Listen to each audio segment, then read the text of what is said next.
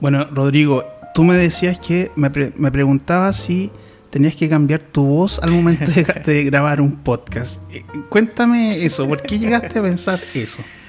Bueno, esta es mi primera experiencia eh, frente a un podcast.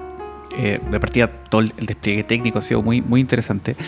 y mientras tú armabas todo esto, de, este despliegue técnico con, las cajitas y lucecitas que, tienen como este toque al al pecho de Darth Vader con toda esta lucecita. Eh, mientras tú estabas en eso, yo me preguntaba, eh, ¿será que tenga que, crear una voz especial para, el podcast? ¿Funcionará que hable con mi propia voz? ¿O tal vez eh, me tenga que crear un, personaje para escucharme mejor? tal vez es mi oportunidad de, sonar más, más varonil de lo que sueno usualmente.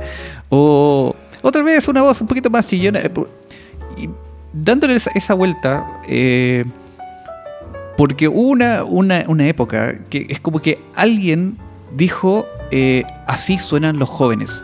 Y cualquier comercial de radio que había era con ese tipo que hablaba así como y que uno decía los jóvenes no hablan así pero alguien inventó esa voz entonces bueno le di esa tremenda vuelta antes de que, de que partiéramos eh, pero no yo creo que voy a ir con mi voz normal va a ser con tu voz normal. ¿Y cómo sé yo o cómo saben los auditores que a propósito les doy la bienvenida a un nuevo episodio de Retrobot? Hacía mucho rato que no subía un capítulo por distintos motivos, entre ellos no tenía ganas de hacer en ese momento, pero ahora vuelvo, vuelvo, estamos retomando y qué mejor que hacerlo con un buen amigo, con Rodrigo, el de la voz sexy. Ojalá tuviera la voz sexy. Sí, no, muchas gracias por la, por la invitación. Eh, Súper abierto acá a que, a que conversemos, hablemos de, todo un poco.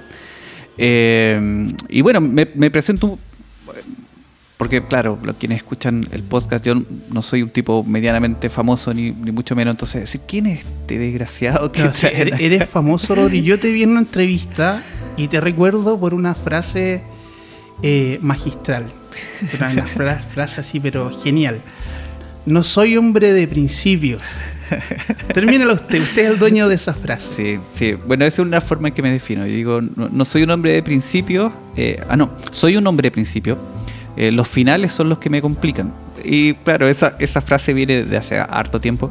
Porque además era, era, era muy, muy cierta porque eh, sí, efectivamente, eh, un hombre de principios, que siempre se busca, uno dice un hombre de principios como algo súper eh, importante, súper de rectitud y todo, pero en realidad yo dándole la vuelta, esto de ser un hombre de principios, en mi caso, era que partía muchas cosas con mucho entusiasmo, pero pucha costaba mucho mantenerlas en el tiempo o, terminarlas. Me pasa incluso con, los libros, es como, parto con un libro y es como, sí, quiero leerlo y súper entusiasmado y todo, y la medida que voy como en la mitad, me entusiasma más partir otro libro nuevo que terminarlo. Entonces de ahí viene esa frase de, soy un hombre de principios, pero los finales son los que me complican. Y, claro, yo creo que en la vida efectivamente los finales son mucho más complicados que los, que los principios.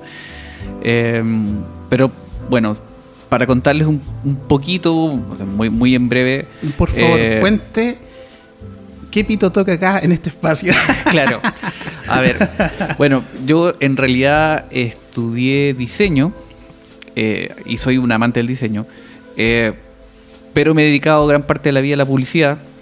Ahora recién estoy volviendo a retomar mi amor por el diseño. Es, es como medio raro porque es como se relacionan, pero no, y de repente eh, es como tener dos amores y, creo que me estoy como, como volviendo con la ex en cuanto al diseño, y, eh, pero en realidad eh, yo creo que soy, y que me ha servido un poco para lo que hago, soy como un poco de repositorio de, de, de cosas a veces sin sentido, de, esta cultura a veces medio ñoña y a veces medio nostálgica. Ya tengo cuarenta y tantos años, eh, cuarenta y pocos, no, no cuarenta y muchos. Eh, pero ya tengo todo un tema ahí que, viene y yo creo que es un poco aportar desde, desde la conversación entretenida. Creo que viene acá de, las juntas que hemos tenido y que hemos, han salido temas y que poder compartirlos con, con todos. Excelente. Y bueno, esa es una de las razones de por qué personalmente yo estaba tan interesado de, aparte de retomar estas, estas sesiones de grabación, eh, poder tener a un invitado, pero no cualquiera, y que tampoco quiero que seas un invitado. No quiero, tú no vas a ser acá la estrella, que te preguntan cosas. Tú también eh, siéntete parte de la familia de Retrobot, que de todas maneras debemos ser como cuatro personas. Saludo a los amigos que nos escuchan allá en Surinam, allá en Georgia. claro, Bután. no, lo que pasa Burkina es que, Faso. Claro. lo que pasa es que a través de la plataforma donde hago esto te da cierta estadística y te dice más o menos dónde te escuchan, quiénes te escuchan. Ah, buenísimo. vas ¿Es sacando- real entonces? Yo quiero creer que es real, que es real.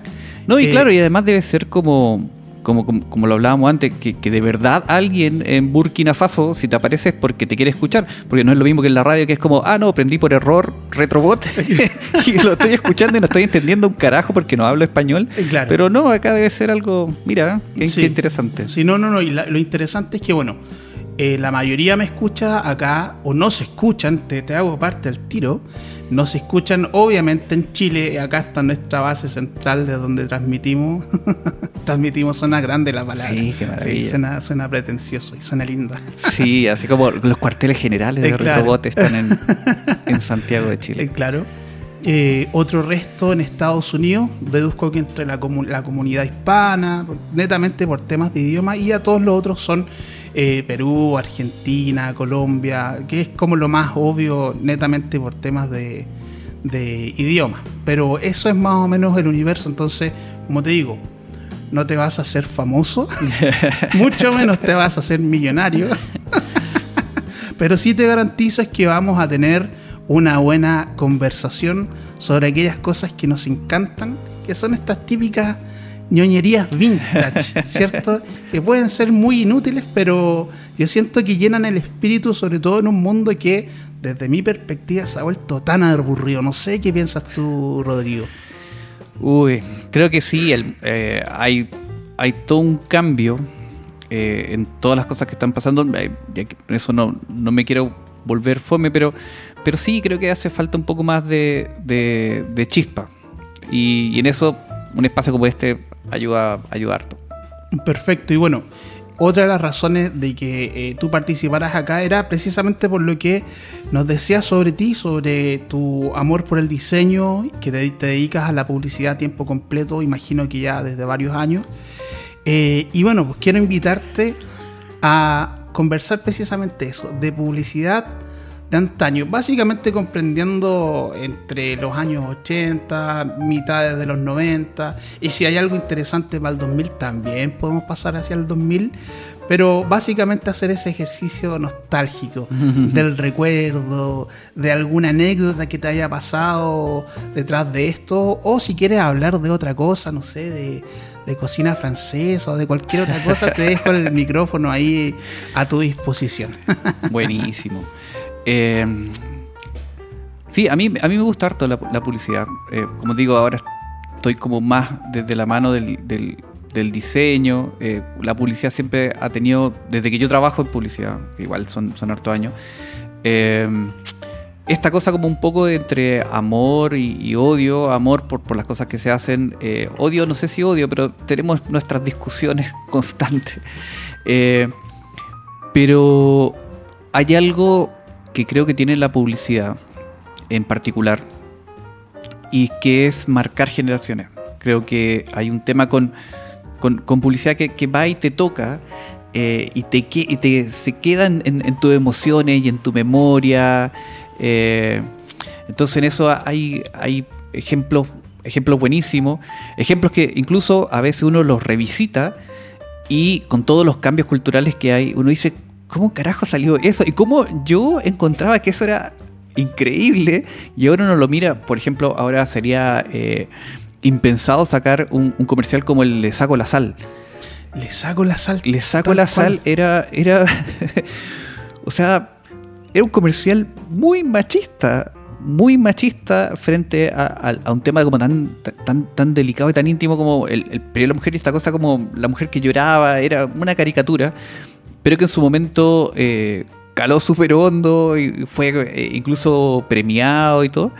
Eh, pero claro, actualmente no, no pasa. Pero en mi caso, yo creo que eh, la publicidad de los 80 tuvo algo que, por, por mi edad además, y porque en esa época yo era niño, algo que me, me- me marcó muchísimo, porque además tocaba temas que tenían que ver con, con los roles, con, con las esperanzas de la gente, que después ya se, se fue como transformando en, en- otra cosa, pero eh, los jingles de los 80 creo que algo que se fue perdiendo en la publicidad y que yo lo- los amaba. Eh, pa- para mí, por ejemplo, eh, tuve la suerte de, de- de tener y de seguirme con, con- con Tati Pena, eh, que para mí era una diosa de sobre todo de los jingles. Tati Pena fue la que hizo el jingle de, de Atrix, ese que decía tus manos son tú. Atrix, oh, mil veces al día. No lo tenía. Oh, Atrix. Estaba fuera Y de era mi- como fuera de mi radar, pero hace muchos años Atrix era que era una crema. Era una crema para las manos que yo recuerdo que mi mamá las usaba y para mí el aroma a la crema Atrix era Tati Pena cantando eso y mi mamá refregándose las manos. Era como un momento muy, muy, muy clásico. Eh, y así hay, hay, hay varios más, pero creo que los jingles fue algo que, que fue la gran pérdida en la publicidad de los años 80 y que te conectaba con, con, con un momento. Hay un, montón de jingles que, de los que podríamos hablar que, que te traen a... es, que es como, como Antonigo cuando prueba la, la- comida de Ratatouille y vuelve a su infancia y con los jingles creo que pasa lo mismo. Oye, pero qué forma tan digna un premio Nobel de definir este programa. Eso quiero. Perdón, que quienes escuchen esto prueben el ratatouille y vayan a su infancia. ¿Cachai? Esa, esa- esa es la idea. Oye, antes de continuar con los ejemplos, eh, desde tu punto de vista, no, no quiero una definición de diccionario o algo que haya sido estudiado, sino de lo que siente Rodrigo.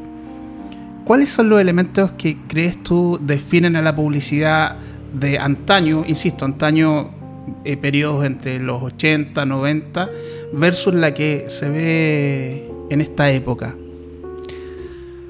Yo creo que la gran diferencia es, eh, y esto es algo que, que le he dado hart- hartas vueltas, y como me ha tocado trabajar desde hace rato, llevo va- varios años, creo que el tema tiene que ver con el tiempo y la atención, con la forma de contar historias, y que si tuviese que hacer un paralelo, eh, para mí es como, como ir evolucion- evolucionando eh, el humor que es como cuando tenías, no sé, por los 80 a un Carlos Elo en Sábado Gigante o tenías a, eh, eh, a un, a un Juan Verdaguer, por ejemplo, que te contaban una historia y te mantenían eh, interesado en una historia y se daban el lujo incluso a veces de dar muchos detalles. Entonces, este tema del chiste largo era, era interminable y uno se iba a ir riendo. Yo recuerdo, no sé, aquí también se me va a caer el, el carnet, pero eh, Hermógenes con H en el festival, eh,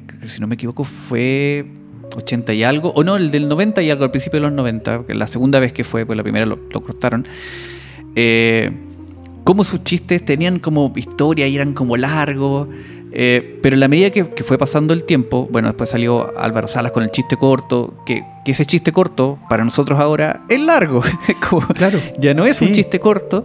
eh, y en eso de, de- de la evolución un poco de- de- del humor, tiene que ver también porque la gente no eh, está expuesta mucho más información, tiene menos tiempo. eh, y eso un poco le pasó a la publicidad. Antes eh, la publicidad te contaba una historia y por lo general el grueso de eso era tener un remate maravilloso al final. Entonces tú partías viendo algo que no sabías de qué carajo se trataba eh, y lo que empezaba a pasar es que te ibas metiendo en una historia y después cuando la historia terminaba era, ah, mira, efectivamente eh, se trata de este producto. Por ejemplo, o sea, si yo te digo todos los días la vida es algo nuevo, Ah, lo podemos lograr. lo podemos lograr. Y claro, y tenías a este, a este chico que, o chica, no me acuerdo, pero que iba en patines y que se caía y, y te hablaba como del esfuerzo de, del, del mantenerte constantemente eh, avanzando. La superación. La superación. Y después de eso te decía soprole. Era como, ahí está el yogur para los que todos los días hacen algo y para enfrentar el, día. Eh, tenía un toque de romanticismo.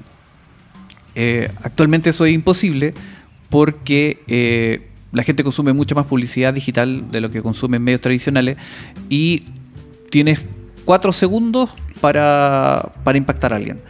Entonces, ¿qué empezó a pasar cuando esta cosa empezó a cambiar? Eh, que cadenas de supermercado, por ejemplo, decían, eh, mira, ¿sabes que En vez de ir y, hablarles de los valores de nuestro supermercado y lo que nosotros podemos entregarle a la gente, es como vamos a ir con eh, las ofertas en Unimark y oferta, oferta, oferta, oferta, oferta y chiste al final, adiós. Y eso se empezó a, empezó a, nacer mucho de, la publicidad en, en digital. Entonces, creo que el gran factor que cambió una cosa con otra tiene que ver con el tiempo y creo que una de las grandes cosas que, que, somos un poco huérfanos, sobre todo los, los, que son sobre 35 años, es el poder conectar con esa historia. Creo que el gran desafío siempre ha sido cómo cuentas historias que sean así de significativas como eran las de los 80, eh, pero en, en, un lapso de tiempo como más, más corto.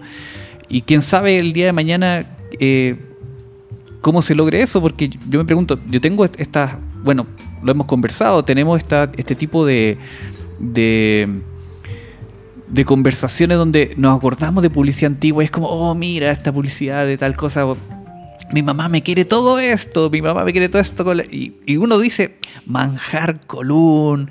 Eh, y uno dice, chuta, cuando mis hijos que son chicos, tengan, no sé, 30, 40 años, se juntarán en un carrete a decir, ese banner o ese pre-roll que salió en YouTube, ¿te acuerdas de él? Yo creo que probablemente no, porque claro, antes éramos mucha gente viendo que cuatro o cinco canales y ahora con la dispersión y con, internet eh, es gente viendo contenidos eh, que son mucho más amplios. Entonces en eso ahí eh, creo que la gente va a recordar más contenidos que publicidad y, en eso, si la publicidad no es, no es capaz de, de, abordar esto, esta información que entrega y transformarla en contenido que, que cale en las personas y que, claro, esa persona que, que ahora tiene, no sé, 15 años, 14 años eh, y esté expuesta a esa publicidad, pasen los años y se acuerde de esa marca con cariño y decir como, pucha, yo me crié y tenía esta marca, creo que netamente pasa por... Eh, por dejar de ser un mensaje y transformarse en una historia. Mira qué lindo lo que te estoy diciendo. Precioso, digno de un marco. No, no, no, sí, es, verdad. Eh, bueno, te escuchaba atentamente y reflexionaba. Bueno, claro, la publicidad eh, no deja de ser el reflejo de una época. Exactamente. Y claro, antiguamente era una época donde todo era más reposado. Eh, versus la época de hoy que ahora todo es tan rápido e instantáneo cuando finalmente el tiempo es el mismo. No ha, no ha cambiado. Eh, tal parece que hoy vivimos con menos tiempo que antaño, siendo que, insisto, es el mismo, tiempo. tiempo. Y otro, otro, algo en lo que también reflexionaba era este fenómeno cultural de que, bueno, estamos hablando principalmente de publicidad televisiva, ¿cierto? Em, y esto de que cuando estaban dando tu programa favorito y de repente ponían los comerciales, uno no, no, le, no le agradaba, no quería ver eso porque te interrumpían eso y la publicidad era algo, algo que tenía una connotación negativa porque te interrumpían eso placentero que tú estabas haciendo. Pero ahora viéndolo ya en retrospectiva, eh, encuentro tan ciútica esa palabra, debo decirlo, eh, dicho sea al margen. Eh, uno ahora lo disfruta, lo disfruta como, como no sé, hasta como un producto artístico, como un documento de una época, de un documento de cómo se hacían ciertas cosas en la época. Y claro, y creo que estoy súper de acuerdo cuando dices eh, el tema del relato, de la historia. Había mucho énfasis en eso, en tocar la fibra, mm. eh, aquello como lo hacía más humano quizá.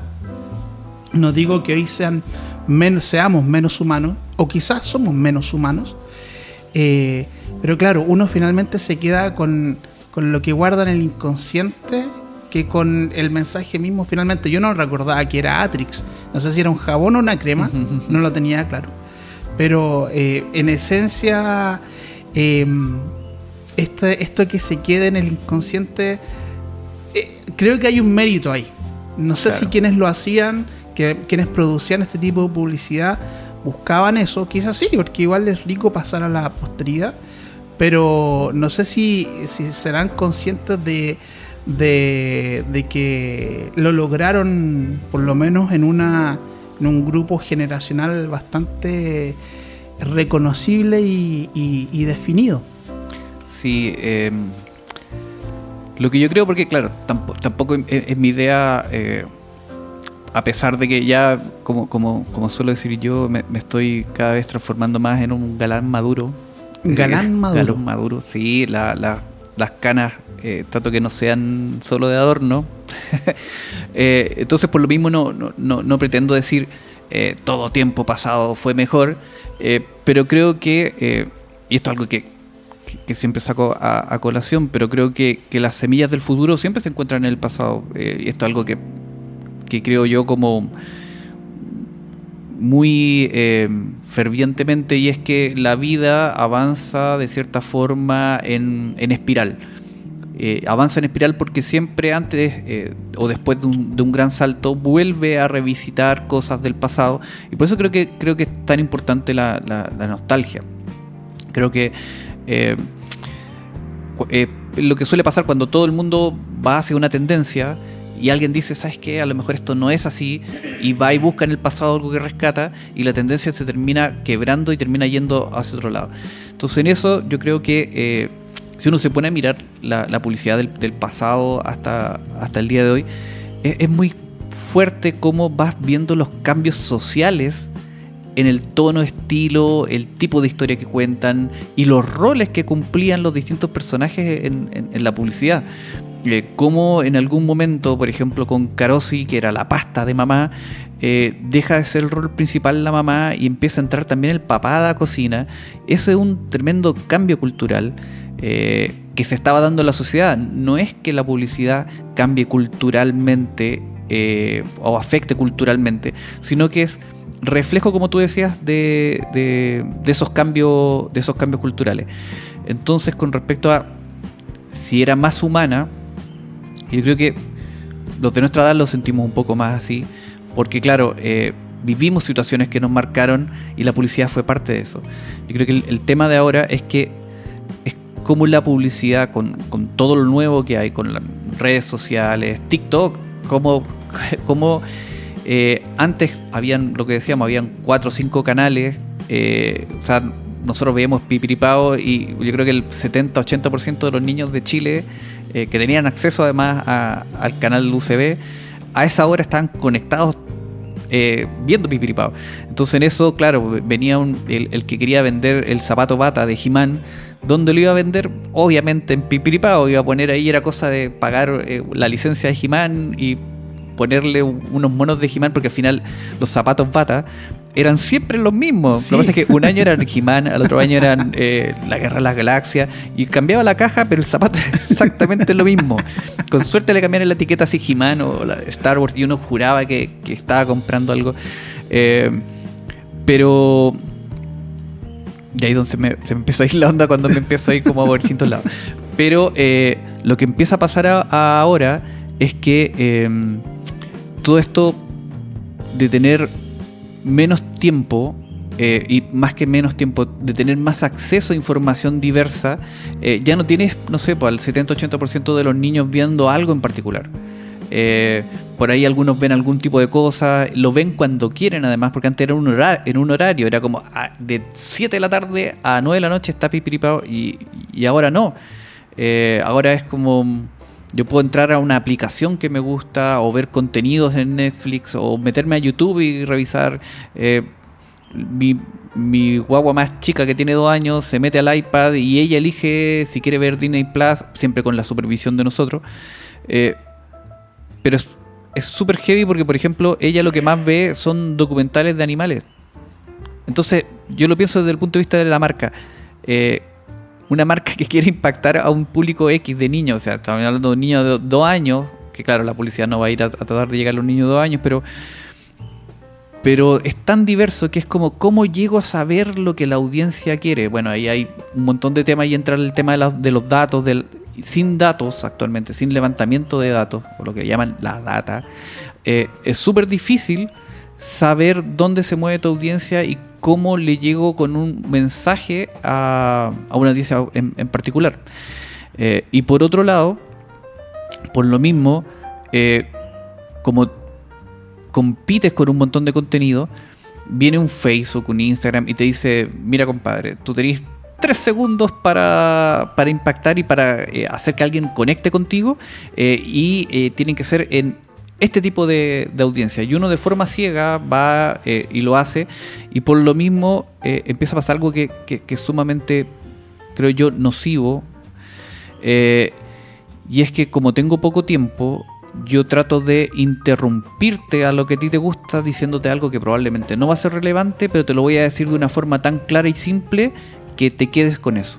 Entonces empiezan a apelar con que la cerveza es refrescante, con este chorrito de cerveza. Pero el problema es que todas las cervezas finalmente hablan de lo mismo. Entonces, tal vez en un rato que tú estás viendo cosas en internet, te topas con 3, 4 marcas de cerveza que todas te dicen lo mismo con, y te, con el servido perfecto y todo ese tipo de cosas. Y se empiezan a olvidar de conectar eh, con las personas.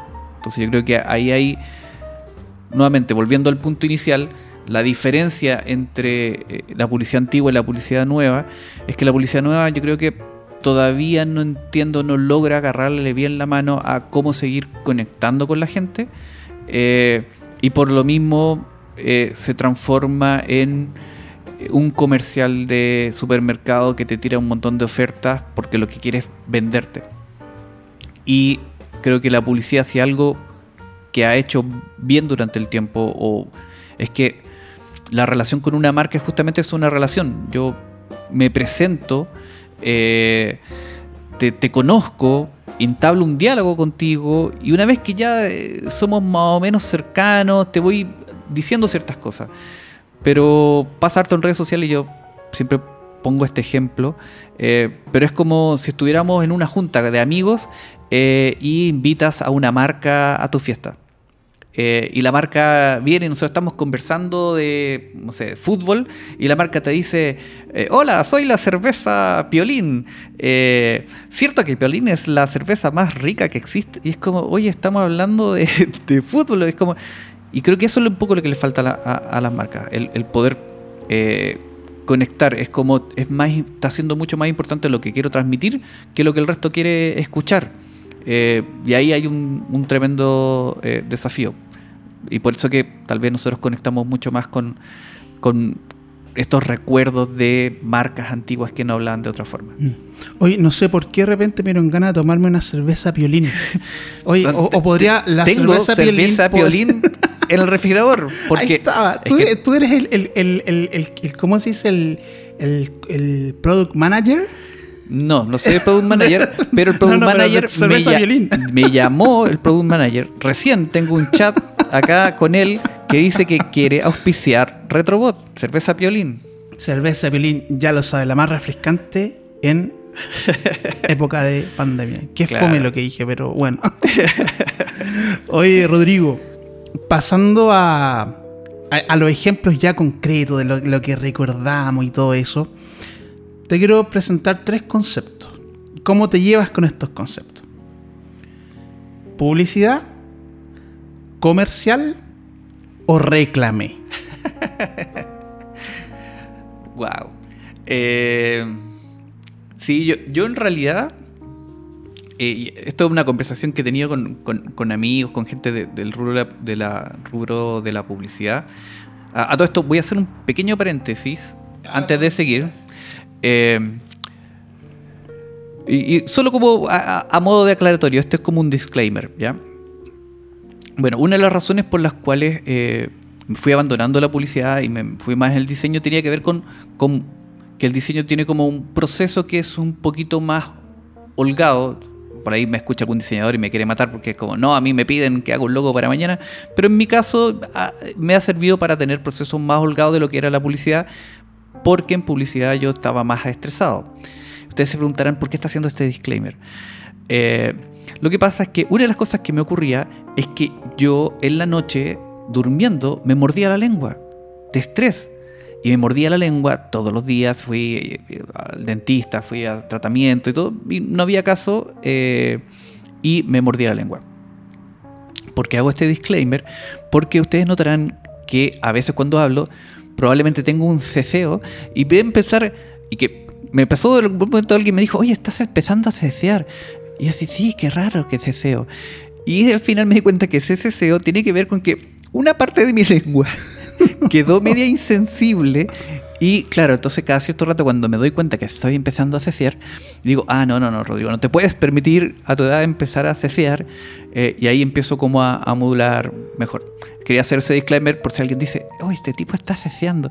No, no, mira, eh, tiene que ver con el estrés y con morderse la, la lengua, entonces por lo general no es tan así. Pero para tu tranquilidad, en ningún momento se escuchó ningún ceseo. Qué bueno. Ningún ceseo. Así que si de ahora en adelante quieres empezar a cesear, hazlo a tu, ah, a perfecto. No, no, pero ese ceseo es como, son como pequeñas heridas de, guerra, podríamos decir. Sí, sí, y además que le da una vuelta, porque uno dice, oye, no, qué, qué mal que esta persona cesea. Eh, además es muy raro porque mi papá cesea, y, y, y digo, dentro de las cosas que no quiero parecer mi papá, hay cosas buenas, hay cosas malas, pero el ceseo no es una de ellas y es como, no, qué raro, el ceseo no es eh, hereditario. Pero después cuando uno empieza a ver, por ejemplo, eh, eh, volviendo a héroes de los 80 en las canciones románticas como por ejemplo Julio Iglesias, Julio Iglesias tenía un ceseo, pero tenía un ceseo sexy, él era como tenía un algo que había en ese ceseo, entonces un ceseo también puede ser algo interesante. Pero no, volviendo al tema que nos convoca, yo a veces me, sorry, a veces me, largo hacia, hacia otro lado. Mira, básicamente mi pregunta iba si tú eras de los que le decía a la publicidad o comerciales reclame, ¿y qué significa finalmente un reclame? Sí, es, rara la palabra reclame. Eh, pero lo que yo iba, eh, antes de hacer mi, largo disclaimer, eh, es que creo que una de las grandes deudas de la publicidad es eh, poder reflejar con honestidad y dignidad a la gente de Chile, a la gente de su país. Entonces creo que eh, la policía, por ejemplo, habla de una forma súper distinta como hablamos nosotros. Y en eso incluso pasa con los publicistas que vienen y dicen, eh, típico, es como la mamá al hijo publicista le dice, oh hijo, le mostré eh, a tus tías el reclame que hiciste. Y dice, no se llama reclame, no se dice reclame. Y es como, si mucha gente le llama algo de una forma, no veo por qué eso sea algo malo. Yo a veces, a propósito, hasta en presentaciones, digo el reclame. Eh, porque mucha gente lo, lo, lo hace. Técnicamente hablan del reclame, de la publicidad, el comercial. Ahora las agencias se han vuelto cada vez más ciúticas y le dicen el TVC. Ah, no. Que como el TV commercial. Eh, y en realidad empezamos a caer en cosas súper ciúticas y que un poco lo que pasa no solo en el mundo de, publicidad, de la publicidad, también en el mundo del marketing, eh, que sale una palabra nueva que suena atractiva y la empiezan a usar todos. hace mucho tiempo 2010 eh, empezó a hablarse del storytelling.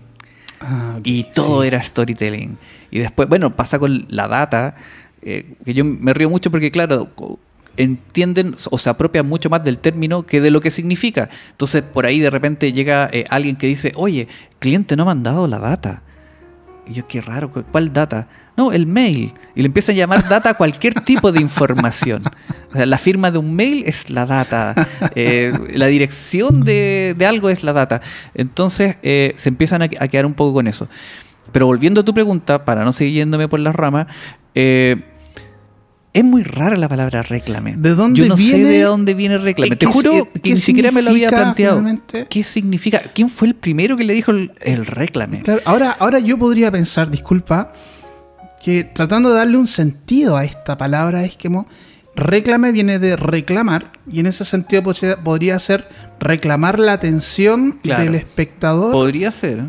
Por cierta cantidad de segundos para contarle algo normalmente ofrecerle un servicio o un producto. Y ahí está como el reclamo de información. Pero, esa, es, mi explicación. yo no tengo datos duros. No, yo eh, tampoco. Me estoy mandando las pero Aprovechando que estamos viviendo una época donde podemos llegar y preguntarle cualquier cosa a Google, vamos a preguntarle a Google qué significa reclame. Estoy Reclame. entrando y voy a poner reclame.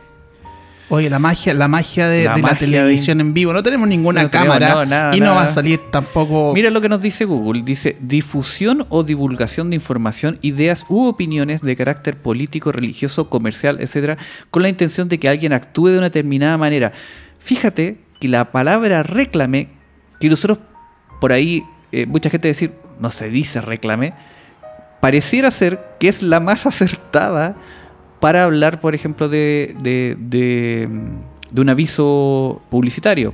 Porque, como dice, difusión o divulgación de información, ideas o opiniones de carácter político, religioso o comercial, con la intención de que alguien actúe de determinada manera. Eh, Estamos hablando básicamente de... Entonces, voy a empezar a decir con mayor razón, reclame. Oye, ¿cómo aprendemos cosas nuevas acá en Retrobot? Oye, qué, qué, qué bueno, de una pregunta idiota prácticamente. Aprendimos esto y que podemos empezar a usarla con mucha propiedad. Así que reclame. Reclame. No, Vamos de hecho. ¿por qué te preguntaba esto? Porque mientras yo también soy diseñador, para que lo sepan también, por eso hablo con tan suelto de cuerpo esto. Cuando estaba estudiando y me refería a la publicidad como reclame, pucha, casi como que me mandaron a la Inquisición. Y de ahí nunca más, er- era la palabra prohibida, Era era, la palabra prohibida. el tabú, pero ahora me doy cuenta que era súper válido, no había ningún problema con eso, excelente. ¿No bueno. viste? Y, y yo creo que tiene que un poco que ver con eso, con eh, incluso cómo suenan eh, las palabras o lo que o, o quién adopta esa palabra, porque acabamos de darnos cuenta que reclame está bien dicho, eh, aparece con un significado de la Real Academia de la Lengua, eh, pero eh, empiezan a pasar que, que es muy muy cultural de Chile, que es como es que, ¿sabes qué? Reclame lo dice la gente más popular y yo no quiero ser como de esa gente, entonces no le voy a decir reclame. Y empiezan a pasar cosas que a veces uno ni siquiera se da cuenta. Por ejemplo, hace harto tiempo atrás, eh, yo estaba conversando con alguien y le dije, no, no, mira, lo que pasa es que no, no, no puedo hacer tal cosa porque quedé juntarme con mi mujer.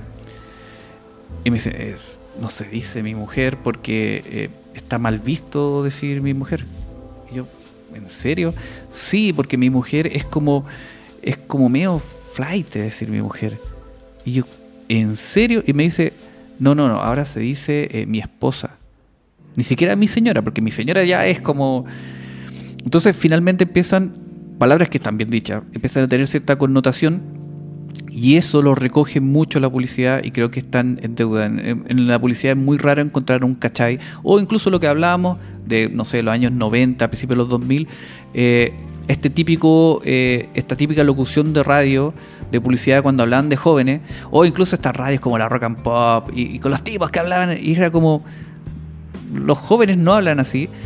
Y en eso creo que hay una deuda de la publicidad con, con- con ser más auténtica, con reflejar de mejor forma, eh, incluso como la gente habla. Que en Argentina, por ejemplo, la publicidad argentina habla como habla la gente en la calle. Sí. Y acá en Chile eso no, eso no pasa. De hecho, un gran amigo mío, que, que es un grande de la publicidad en Argentina, Omar Dinardo, eh, que tuve, he tenido la suerte, tengo la suerte de tenerlo como amigo, pero tuve la suerte de tenerlo muy cerca durante harto tiempo.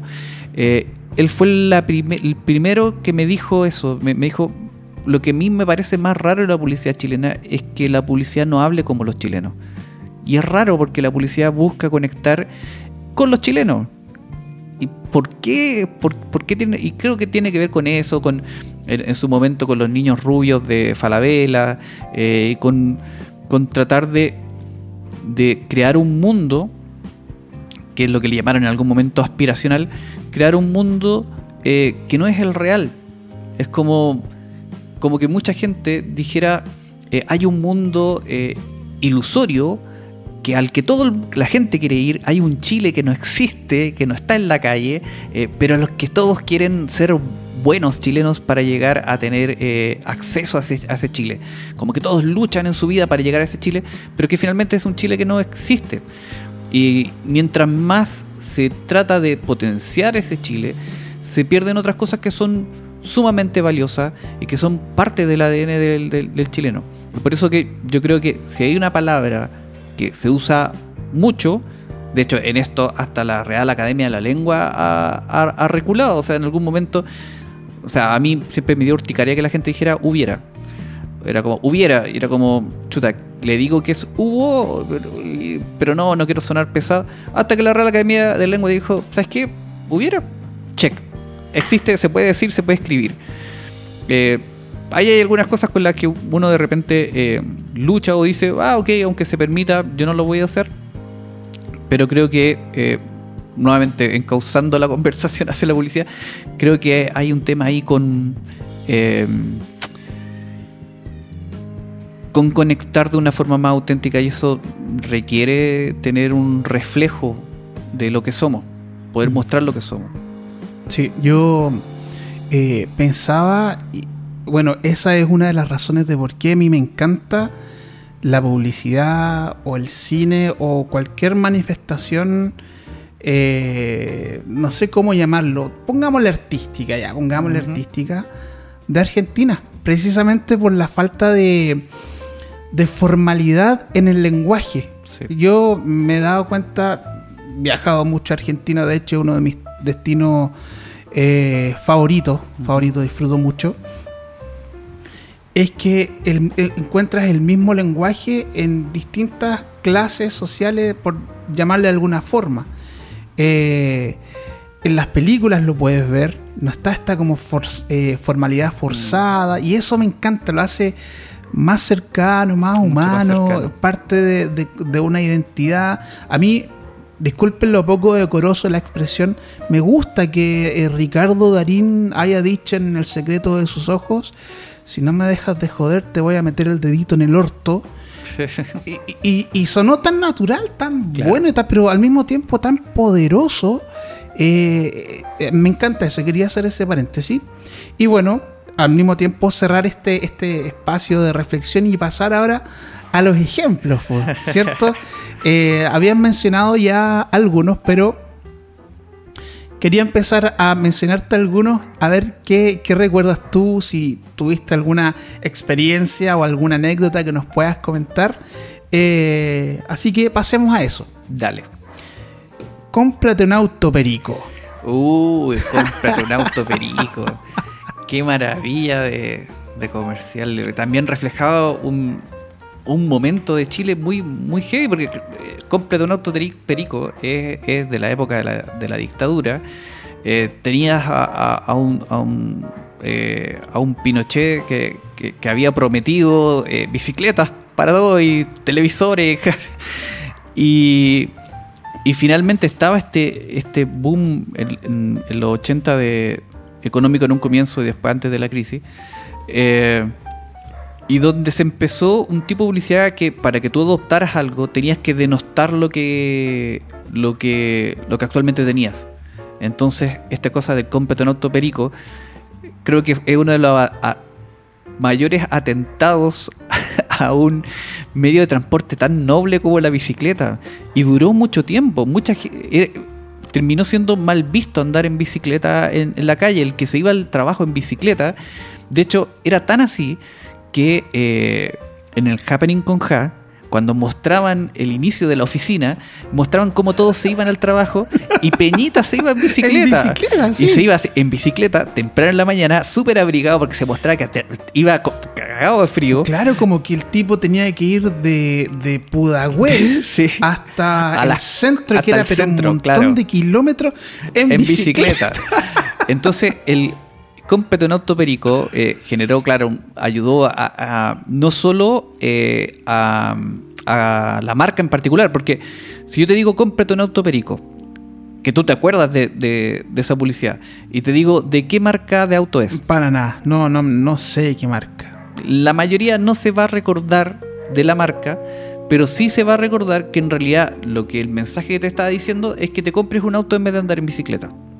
Que tuvo tal efecto que eh, actualmente estamos cagadísimos con eh, los tacos y la cantidad de autos que se venden, porque se metió muy fuerte en la cultura de- de- del chileno.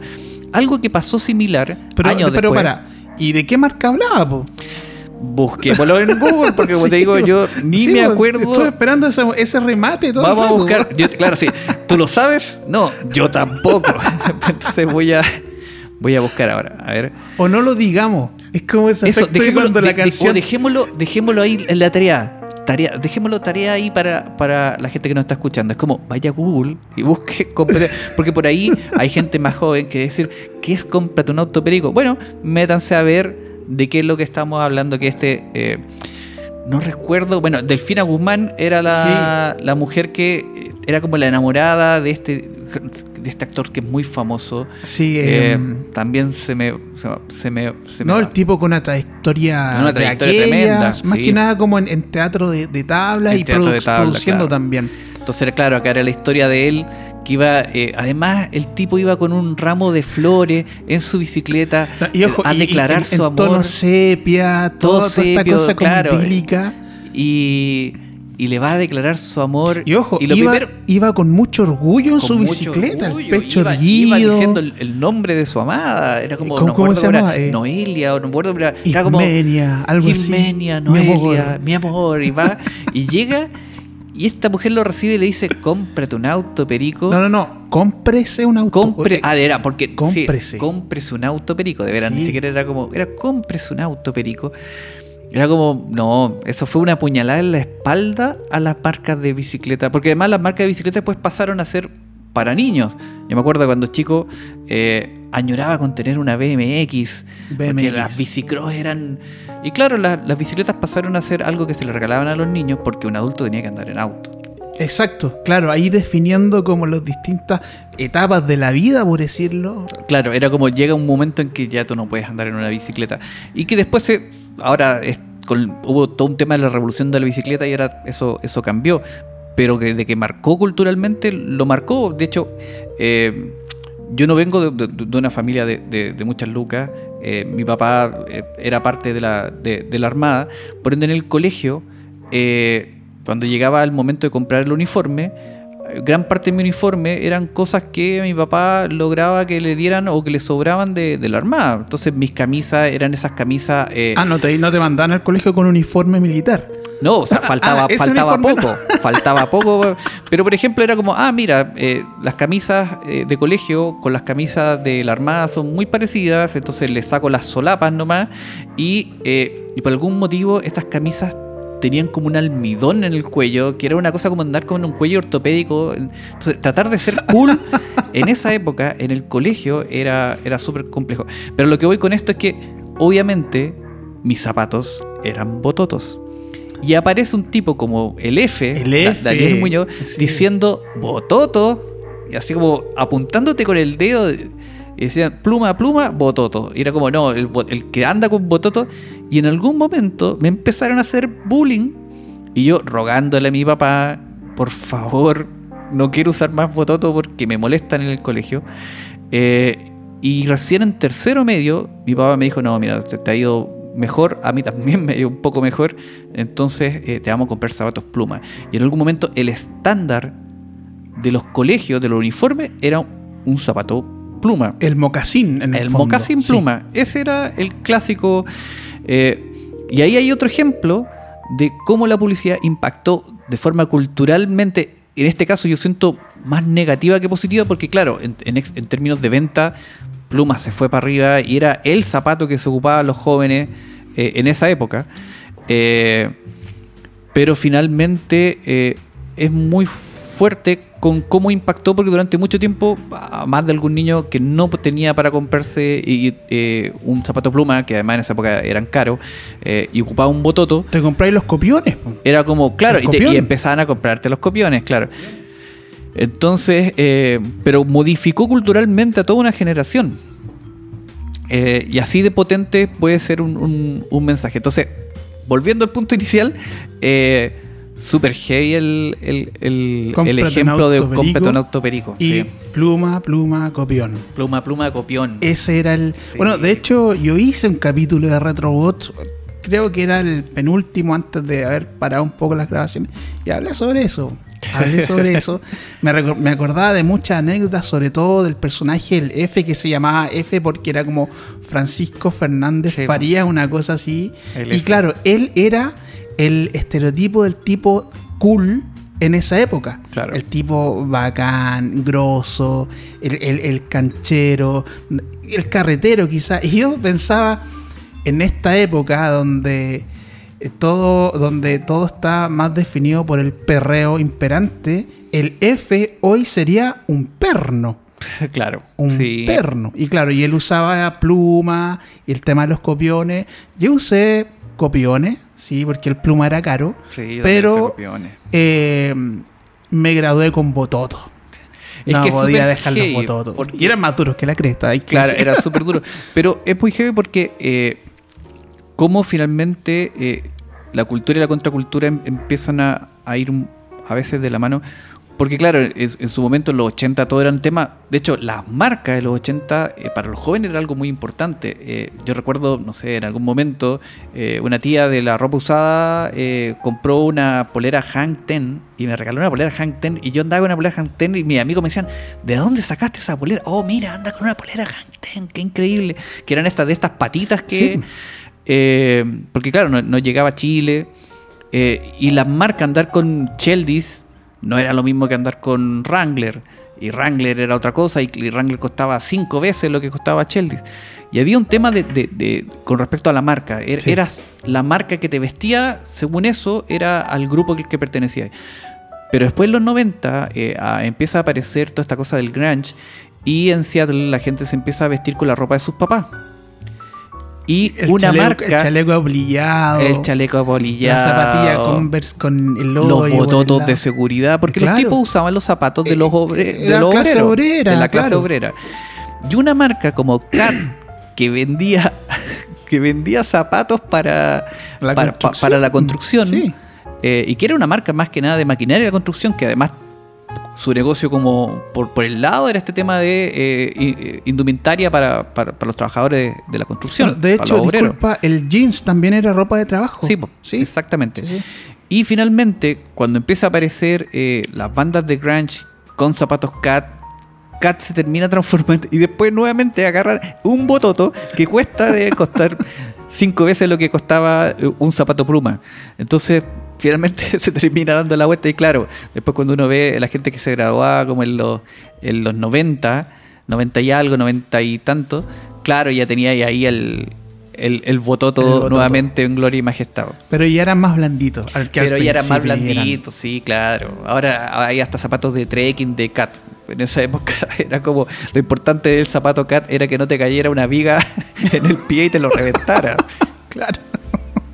No, y ojo, en esa época, bueno, muchos estábamos en el colegio naturalmente y jugábamos a la pelota en los recreos con una pelota improvisada, alguna lata de bebida o con papeles amarrados con cinta adhesiva y jugábamos con bototo y anda Sí. que te llegara una patada de eso. No, pero Sí. lo- lo pensáis dos veces antes Sí, así que de ir a, a cortar, claro. otra, a ver si te recuerdas. Tengo susto. Oh, Tenía hambre, la verdad, ella, pero en realidad ella tenía hambre. Tenía hambre, pero sí. tenía susto. Sí, sí, yo creo que sí, era, era como la excusa para que le dieran de comer. Porque claro, y, y para el papá también, porque el papá la lleva a la cocina. Claro. Eh, bueno, vamos a, a relatar. Esta, tampoco me acuerdo muy bien de la marca que era. No me acuerdo si eran galletas o qué. Me acuerdo más de la situación. Eran estas eh, galletas Alteza. Galletas Alteza, tenías toda la Alteza, razón. que era, eran de Claro. Macay más ricas, no hay. Más Ese grande. era el- Y que tenía que ver con la dulzura, porque era como la dulzura de la niña que iba a la pieza de los papás y decía, tengo susto. y, y va donde el papá, que en ese momento se percibe como la figura de protección. la figura de de protección, protección. claro. Claro, y además era como la ternura del papá, de esta figura de protección que va y la acompaña y la lleva a la cocina y prende la luz y saca. la- la acoge. en una en una cocina que en esa época era difícil tener. O sea, Respecto de, respecto de eso, te quiero preguntar algo, pero continúa. era súper difícil de tener porque claro, era como nuevamente este mundo idílico, este ideal y es como que es lo que yo creo que que por un lado está eh, lo que para nosotros era un mundo ideal porque era como, uno veía eso y era como, hoy la cocina, o sea, más que fijarse en la galleta, era como, "Oh, qué maravilla de cocina, qué maravilla de casa, qué gana de vivir en una casa así. Sí. Pero probablemente los que trabajaban para la marca en ese entonces era como, oye, pero si todo el mundo vive en una cocina, de una casa que tiene una cocina como esta, oye. Claro. Pues claro, probablemente nu- nunca bajaron de, o, o- o salieron como de, de ese mundo donde, donde eh, solo ven experiencias de, de pares. Eh, pero sí, y, y- pero la historia como bien tierna, tiernucha, esta cosa del tengo susto y lo llevaba, y el, el vaso de leche con las galletitas, muy, muy del mundo gringo también. Sí. Eh, sí, yo creo que nos, nos marcó a, a varios. Eh, yo creo que en alguna época, porque yo era un, un poquito más grande, pero mi hermana probablemente eh, fue varias veces a la casa, a, a donde mis, a la pieza de mis papás a decirle tengo susto y la mandaron cagando de vuelta. Supéralo. Supéralo, claro. Mira, esa, esa es parte de las cosas que vas a tener que superar en la vida. Claro, la vida no es color de La rosa. vida no es color de como en las rosa. películas. No, no, no, no es un vaso de leche con galletas Alteza. Hazte cargo. Qué bueno. Sé independiente. Y probablemente la mandaron a la mierda. Y así como pasó mucho en, en- en varias familias. Pero Buenísimo. sí, bonito, bonito spot. Yo tenía eh, un profesor que en el ramo de semiología. ¿Para qué voy a entrar en, en, en fomedades como eso? Aunque es muy interesante Sí, como, sí. como área de estudio. Y que él participó en la producción de todo esto porque en ese tiempo él, él trabajaba en estas agencias de publicidades. Y él comentaba que habían elegido a esta chica, eh, a, la, a la protagonista, que es la niñita. Ustedes saben de nuestra generación cómo era ese comercial, galleta maca y todo el cuento. Que la niña era muy, bueno, caucásica, típica Sí, chilena. claro. Típica chilena, obviamente. Y, y decían que ella tenía una capacidad extraordinaria para aprenderse el texto. Mira. Pero así extraordinaria y eso, y por eso se quedaron con ella, porque bueno, tener esa capacidad te hace más eficiente el tiempo. Claro. No así, y con eso paso a la próxima publicidad, de la cual tocamos un poquito el no importa si somos hermanos. No importa si somos hermanos. Ya. Sí. El, el que hablaba más era un cacho trabajar con él, dice mi profe, porque era muy hiperkinético, versus el más quedito que se ve en el comercial. Él era más. e- Él era como se ve en el comercial. Así Claro. como la mirada perdida, como sabiendo que tiene que recitar un texto porque tiene que cumplir con eso. Pero así era. No importa si somos hermanos. Yo creo que ese es uno de los remates más recordados, entre otros. Sí, sí. Bueno, ahí tenés ese tema de, de- de- de esta historia que te va mostrando como esta, esta pelea entre un hermano y el otro. Pero al principio tú no sabes que son hermanos. Es como mi mamá me quiere todo esto, mi mamá. Ahora, yo creo que lo que más trascendió fue, eh, bueno, después de toda esta, esta discusión de quién, a quién quiere más eh, la mamá, y después dice, ah, no importa si somos hermanos. Eh, quedó muy marcado esto de que importa si somos hermanos, pero también, y esto lo he visto hasta en foros, en YouTube y todo, de gente que pregunta qué mierda es lo que dice al final el niño. Te iba a preguntar eso. Mi mamá me quiere todo eso. Y mi mamá me quiere todo esto y la luna. Mi mamá me quiere todo esto y la luna y el sol. Y el otro, el otro niño que es como este, que este como de mirada perdida, que es como que no, como que no quería estar ahí. O tal vez él era más hiperkinético que el otro niño y lo drogaron. Lo drogaron. Pueden haber Oye, sido que lo qué- hayan drogado. Qué buena no, no, ese hipótesis. tipo de cosas no, no creo. Pero bueno. Sí, Pero porque no- no queremos ganar una demanda ahora. Pero tiene esa mirada perdida y, y se lanza como el argumento final, que además es como, el argumento final es como que lo mató al otro, porque le dice, mi mamá me quiere todo esto, la luna, el sol y el gato. Yo, yo pensaba que decía, Es como- y el gato. Yo también decía, el gato o el auto, es como, qué materialista el niño, es como, mira, la luna, el sol y el auto. El auto es mío. Si se mueren nuestros papás, la herencia, el auto se queda conmigo. Eh, No, y ojo, ese es un tema entre hermanos. Sí, el tema de la herencia. Así que la herencia. muy visionaria esa, muy esa visionario ahí publicidad. el manjar Colón, claro. Claro, claro. Ese Sí. era el mensaje. Si tus papás se mueren, es mejor que tengas un manjar con una mano. Exacto, para endulzar, lo, que viene lo que viene después. Mira, mira, oye, qué, qué genio que somos. Yo creo que por ahí iba el tema en un mensaje subliminal. Otro comercial que puedo recordar era. no- aquí no había una, una, una frase, o si la había, no me acuerdo, pero era esta de el vino Santa. Sa- eh, Clos de Pirque, creo. Los de Pirque. El que el hijo La y calidad va por dentro. Claro, pelean, se nota, hay una pelea, Sí. una discusión, y él se va. Y es una pelea y una historia relatada por la canción de Alberto Plaza. Sí, sí. Tal y que te, cual. va, y te va hablando de, de- de- de, eh, encontrar la esencia de las cosas. Claro. Que yo creo que una de las pocas cosas buenas que ha hecho Alberto Plaza. Eh, sí, Alberto Plaza también fue, fue un tipo que, que metió harto jingle en, en- en los 80 y le ayudó bastante en su negocio de, de- de- de camionetas. Pero no vamos a hablar de ese tema porque... pero... eh, pero claro, esta cosa con el papá y el hijo recordando. Y después eh, el, el hijo que llega con la, torta, Con la y cuando baja, lo- no, ahí la actuación y todo. Yo creo que esa es una de las joyitas de la publicidad antigua. Porque además ese comercial lo, lo dirigió Silvio, Silvio Cayosi. Cayosi. Es, es una joya, es una Parte joya de la todo. filmografía nacional. Exacto, ¿no? Un tremendo director. Eh, sí, yo creo que eso es muy, muy, muy recordado y creo que fue una de las primeras, en esa época ni, ni pensaba trabajar en esto, pero fue una de las primeras eh, publicidades que pude ver que, eh, que tenían un concepto tan potente. Y, creo y- que- y el vino lo muestran al final. Los vinos lo muestran al final, pero es que porque estaba esta cosa de eh, un buen vino viene en botella y estaba todo este tema del Tetra Pak El vino en caja. el vino en caja. Entonces el vino en caja era el vino del, de- del- del viejito curado que, que- que- que toma en la calle o de los eh, cabros eh, escolares, o sea, no escolares, pero universitarios que eres como hagamos una vaca para un vino y echémosle lo que sea. El vino esta cosa el vino de la cuneta y, y te tira este pedazo de, de, de- de réclame eh, diciéndote, eh, oye, si lo que importa es lo que va por dentro, eh, ¿qué es lo que iba por dentro? Convengamos que tampoco era que era, era tan bueno, pero chuta, te, te entraba la duda, como, mira, qué, qué importante es lo que esta marca me, me, me dice. Bueno. Tal cual. Bueno, de esa época yo soy un alcohólico en... No, no pero claro, eh, eh, muchos que han analizado este comercial desde el punto de vista de la publicidad, una mirada más, más acabada o desde otra perspectiva, claro, decían, era un comercial de vino, pero ¿en qué momento mostraron el vino sino al final? Claro. una torta, era como ya el, el producto era la torta, ¿cachai? Claro.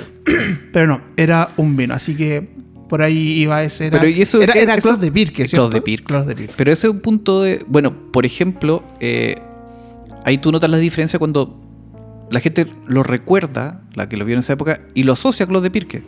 Claro. Porque estaba puesto en la frase final. Decía Clos de Pirque, la calidad va por dentro. Y que en la voz era Javier Miranda. Y sí, bueno, él, se él su voz estaba en muchas publicidades. Sí, mucha publicidad. Sí. Pero, por ejemplo, si nosotros lleváramos exactamente, si, tu- si nos dijeran ya, eh, vamos a reflotar eh, el spot de, de Clos de Pirque con la calidad por dentro, el mismo y lo tienen que llevar a digital. Si nosotros lo tuviéramos que poner en un perrol, la gente ve los 3, 4 primeros segundos, 5 ya todo reventar de- del video, y se queda con... eh, este es un una publicidad que trata de un tipo que manda la mierda a su papá. Fin. y se quedan con eso. Y no saben ni de qué marca es, ni que se trata de un vino, ni nada. Por eso que ahora, eh, eh, claro, buscan como contarte el chiste al principio y después desarrollarlo, porque si no, no, no sabes, como dices tú, o, o piensan que, que, que era una, eh, una publicidad de torta o, o de un centro que, que de terapia Claro, padre-hijo. pa- pa gente con O- control de ira, claro, control de ira, claro. Entonces, sí, muy, muy heavy todos esos cambios. Sí, otro. pasando a otro bebestible. eh, ¿Te acuerdas de este. que era de jugos Caricia? Oh. Que llegaba el tipo a esta cantina y era tipo cocodrilo dandí. Era una mezcla entre Cocodrilo Dandy y Indiana Jones. Claro, tal cual. Con y la se- música de Dire Straits. Ah, ya, ahí yo. Dire Sí, Straits. Ah, ya, ya. Era con Dire Straits. Era eh, con la música de Private, Private Investigator. Claro. Eh, y claro, pues llega este tipo sediento y dice: Caricia, Y como no, como manzana, Caricia. caricia, manzana. Y, se Y- le- se le- se- hay que decirlo, se le cagan de la risa. y se cagan de la risa. Es Tan como, rudo. oh, viene a tomarse un jugo. un jugo. Y le sirven un, un- era un vasote, era como un litro y medio. Yo creo que de ahí ese Indiana Jones se fue directo a mear. Porque no se puede haber tomado todo ese. Era como 3 litros en un vaso. Y se, lo- supone que de una, de una. se lo toma de un trago. Pero el detalle más importante: se le desaparece la barba. No había reparado en El eso. tipo está como sin afeitarse cuando llega.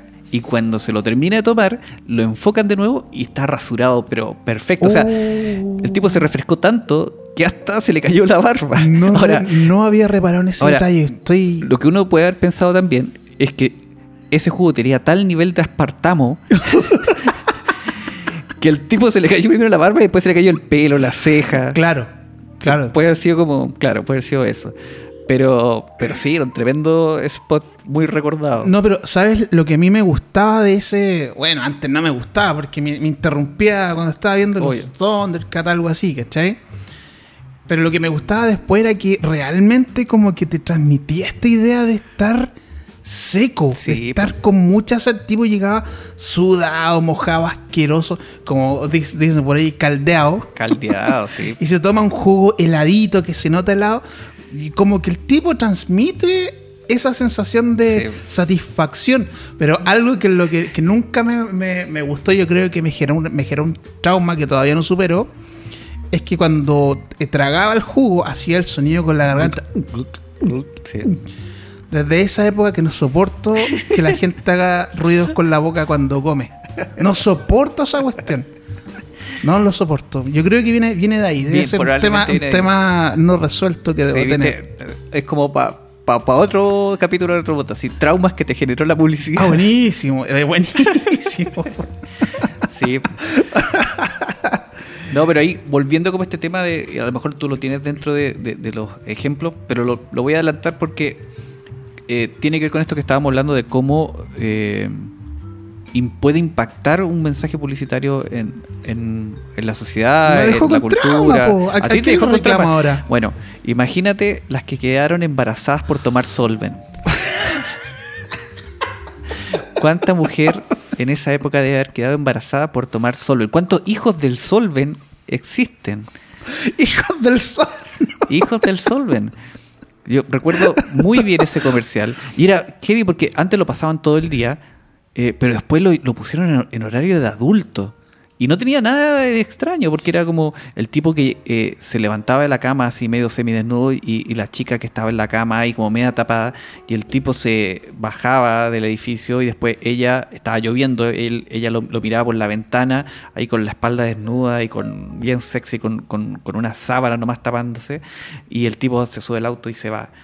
Y dice, para esas noches, Solven. Y, y Solven era un analgésico. Y Solven era un analgésico. Básicamente lo que te analgésico. querían decir con una vuelta muy, muy, muy larga, con una cinematografía muy hermosa, pero con una vuelta de mensaje larguísima, es que para que si vaya a tener una noche eh, de, de snoo snoo, eh, que no pare por un dolor de cabeza y para eso tienes Solven. Pero nadie lo entendía y lo que pensaron es que Solven era una pastilla anticonceptiva No. que te la tomabas antes de eh, el acto amatorio. Ya, esa yo no lo sabía. Y resulta eh, que muchas mujeres lo empezaron a tomar de esa forma. Era como, ah, mira, me- hoy día me toca, eh, me voy a tomar un, un Solven. Y con eso estoy lista. Y claro, después hubo reclamos y todo el tema porque gente que, que es como, oye, no me funcionó el Solven porque quedé embarazada. y es como, no, no, no, señora, este, este es un paracetamol. Pero claro, además, es una época de- de- del país donde lo único que conocíamos para el dolor de cabeza era la aspirina. La aspirina. Y esto de, de- del paracetamol era algo muy, muy, muy nuevo. eh, y ni siquiera eh, estaba puesto en el tagline de la marca. La marca era Solven. Y no te decía nada más. No te decía que era un paracetamol, que era para el dolor de cabeza. eh, nada. Y claro, eso era como la parte que, que de repente, en los, sobre todo en los 80, en los 90, la publicidad más antigua, digo, más antigua de la que yo veía, probablemente hay más antigua, obviamente, pero, pero no, yo no estaba para, para verla.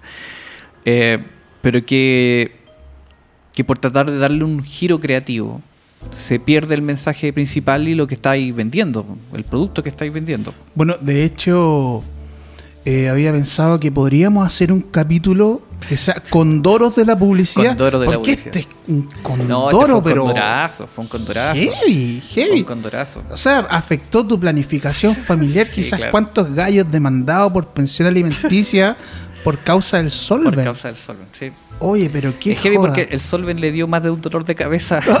Es que ahí estaba el punto, ahí estaba el punto. Resuelva su dolor de cabeza. Causado por la pensión alimenticia con. Solven. Ahí estaba el asunto. Oye, a propósito de. bueno, esto no es un condoro publicitario, pero. Claro, eh, eh, mujeres que quedaron embarazadas por esto que no estaba enfocado al, al- embarazo, en el fondo hacer como una encuesta. ¿Serás tú un hijo del Solven? O sería Cuéntanos. muy bueno tener eso, tener como un testimonio de alguien que yo soy hijo del Solven. Yo fui hijo del Solven, no, no fui planificado ni nada. Solven me trajo al mundo. Claro, y hacer un documental reco- eh, re- recogiendo a todas estas estas víctimas del. Las víctimas del Solven. Del Mira, Solven. No, no es una mala idea. Y, y yo la otra vez pensaba, eh, conversaba con la Nicole en aquellos juegos de antaño que estaban estaba el tema del semáforo. ¿Te acordás del semáforo? Sí, Que para algunos era casi como la única opción de tener algún acercamiento físico con la chica o chico que te gustaba. yo pensaba, ¿habrá alguien que habrá encontrado su media naranja y se estableció así como a través de un matrimonio con esta persona y que pueda decir, nosotros nos conocimos jugando el semáforo? ¿Cachai? Puede ser. Eh, pero claro, esos casos vienen improbables. Sería bueno conversar con los hijos del Solven o los hijos del semáforo. po. O lo hizo del semáforo. Es verdad. Buenísima. Oye, otra publicidad, la de ser indio pero no tonto, o Ah, yo, yo tengo una relación muy especial con esa publicidad, que es Firestone Radial Sport. a ver Firestone cómo Radial es eso. Sport. Eh, yo trabajé tres años en una agencia que se llama Publicis. eh, y Publicis, eh, que es una agencia mundial, eh, fue la agencia que compró, compró en Chile la agencia Unitros. Y eso como, co- como dato, pero el tema es que una de esas veces que me tenía que quedar hasta tarde trabajando, de aburrido me empezaba a dar vuelta por la agencia y había un cuadro de, de Cannes, eh, que era un premio de un león de Cannes, eh, y me pongo a leerlo eh, y era el premio por el spot de, eh, de este famoso indio de Si Camino no hablar. Eh, se había hecho en esa agencia Unitros y estaba el león de Cannes que se había ganado eh, esa publicidad, que para mí debe ser como la, el comercial de, de televisión más grande que se ha hecho en Chile, el, el- el mejor a mi gusto, eh, porque tenía cosas súper, súper sencillas. Eh, esta cosa del indio poniendo el oído, y además la forma de contártelo, que, que hubiese un indio que te dijera si Que, camino que ojo, hablar. ojo, dicho sea de paso, era un, era un actor Eh, eh, Alarcón, chileno, eh, pero eh, Luis Alarcón. casi una institución Sí, del, claro. del, del teatro acá en Chile, por lo menos. No, buenísimo, buenísimo. Y claro, y todos los elementos que tiene, esta cosa de si camino no hablar. eh, creo que. Y además un alentado su época. Después, este, esta agencia de publicidad que, que es como bien conocida en Argentina, no, no me recuerdo muy bien cómo se llama. eh, Agullo. Bueno, la cosa es que años después ellos sacaron este comercial que, que era con, con, con este auto de eh, que, que tenía este reproductor de música y que tenía que ver con MTV, que era cuando pasaba un auto súper rápido y había un tipo que estaba barriendo y lo único que escuchaba era ¡Queropa! Sí, sí, que fue sí. un clásico. Eh, el de Si Camino no hablar es nuestro Queropa que, que viene de, ¿cuánto? ¿10 años, 15 años antes?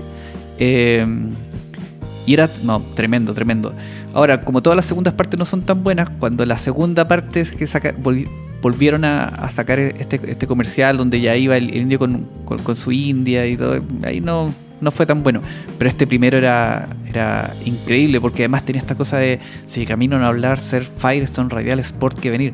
Que nuevamente, esta clase de, de- de- de- de publicidad que te marca, pero que te deja grabada eh, cuál es la marca a la que pertenece el, el spot. En este caso, la gente se recuerda que es Firestone Radial Sport.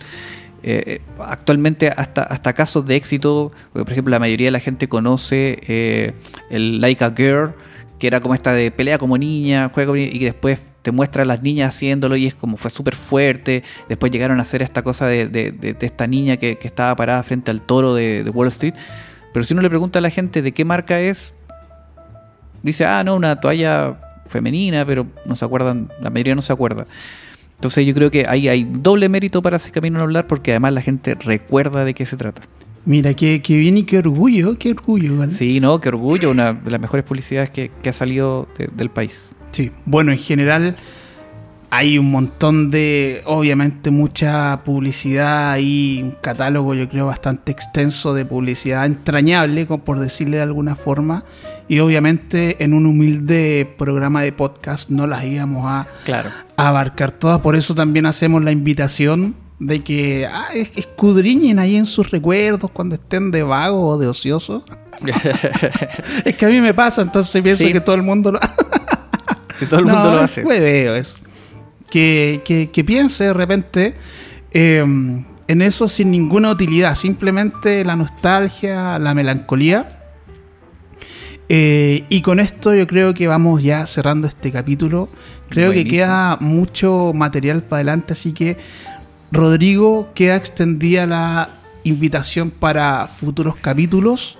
Yo feliz, feliz. Me ha gustado mucho la, la experiencia, ha sido muy entretenido todo y además me, permite, eh, me da la oportunidad de, ir probando otras eh, distintos tipos de, voces. Voy a tratar de crear otra voz para... Otra no. voz. no, ha sido de verdad eh, muy, muy entretenido. Qué bueno, qué bueno que haya sido así para ti, porque para mí no lo fue. No, no fue, fue un desagrado. No, no. esa, ese chiste bien fome, la verdad, siempre fue inspirado en algo real, la verdad. Chuta. Espero que no haya habido un solvente por medio. No, no, no. No, no, no. tampoco era real, pero era tomado de un sketch. ¿Te acuerdas de Chincolajote? Ah, Chincolajote era una maravilla. Bueno, podemos hablar más adelante de eso. Eh, eso. Ese sería un buen capítulo. Como programa más humorístico de los 80, 90. Chincolajote claramente era muy bueno. Medio Mundo.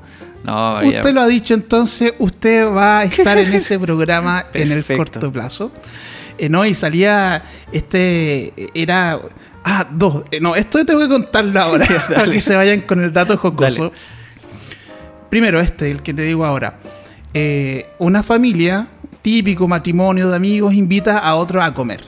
Pero el que llega, que era el personaje de Cristian García Huidobro, llega con muy mala actitud, así como con cara larga, así como ya, y ya, y, la, gente ahí, los dueños de casa muy mm, hospitalarios, pasen, acomódense la cuestión, y él se sienta siempre con mala actitud. Oye, qué duro los asientos. ¿Cachai? Pucha, es que no tenemos otro y tratan de arreglar el asunto. De repente ya pasemos a la mesa y ¿qué hay de comer? Dice, bueno, hay papa, papa, si no me gustan las papas. en una de esas, el tipo se va para el baño y la, esposa de él pide disculpas, oye, disculpen, no ha tenido un buen día. Y de repente se escucha que desde el baño, oye, no hay confort. Un grito así como, oye, así como, ya no pusiste confort, ¿viste que anda a poner confort al tiro? Le decía al otro, pero si yo había puesto. y después se escucha como la, la, la, discusión de ellos, pero de lejos. Y él diciéndole, si te dije que no quería venir. Qué mal. y eso a mí me causa mucha gracia porque, no sé, de repente es como, real, pero, pero al mismo tiempo es tan surrealista, tan, no sé, tan jocoso. Y la otra, también no sé si esto es medio mundo, chicos, las jotes siempre los confundo. Pareja de recién casados, ¿ya? Termina el matrimonio, esta pareja, ella quiere irse a su luna de miel, pero el amigo invitado le cuenta una, algo que le había pasado a él al novio. Hoy sabes que eh, peleé con la flaca, no tengo a dónde irme. ya, bueno, ándate para la casa con nosotros un par de días hasta que arregles tu situación. En serio, gracias. El tipo llevaba como un mes ahí, Y, ya era, y ya era como parte, y ya lo empezaban a mirar feo. De hecho, después empezaban, el momento del desayuno, por ejemplo, le tiraron indirecta no ponían tres, tres tazas, sino que ponían dos. Oye, se les olvidó una. Y el tipo no se iba nunca. Y yo digo, claro, eso es chistoso, pero eso tuvo que haber sido inspirado de alguna parte. Entonces, el tipo con mala actitud y el tipo barzudo que no se iba nunca, debieron ser personas reales. Claro que sí. Y, y no encuentro chistoso que cosas así pasen, claro. Así, ya pues, nos estamos despidiendo entonces hasta una nueva edición de Retrobot, ni tan retro, ni tan robots, o ni tan podcast, o ni tan lo que sea. Excelente. vemos, chicos, Nos que estén vemos. muy bien. Que estén muy bien, gracias. Adiós.